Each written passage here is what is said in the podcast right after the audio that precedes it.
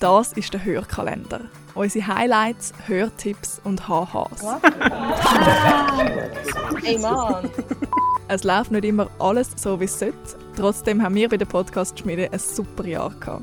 Was so gelaufen ist, im Büro und auf den Kopfhörern, erzählen wir in 24 Türchen. Heute bin ich dran, Franziska, und auf den 6. Dezember packe ich euch den Hörtipp in Samichlaus Sack. Jetzt hier haben wir natürlich etwas, was es europaweit nicht gibt. Was ist wo, das? Wo alle Bauern, oder viele Bauern in ganz Europa, Kickerungen wären, wenn es da gäbe. Das ist ein Sommerdinkel. Dinkel ist immer Winterform. Wir haben aber eine Sommerform.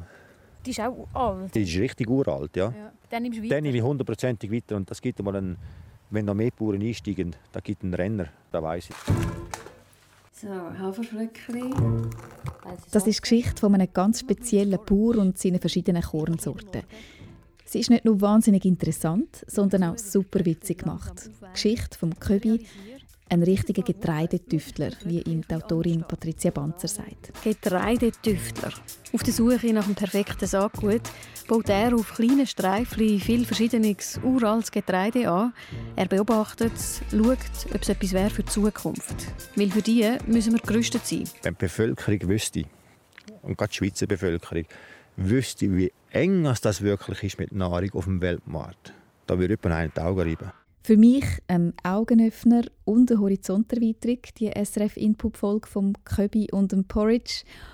Und hey, es hat sogar noch einen Schuss True Crime drin. Ich sage nur Abfallmulde von der ETH Zürich. Einschalten, abschalten, lachen, hören und lernen.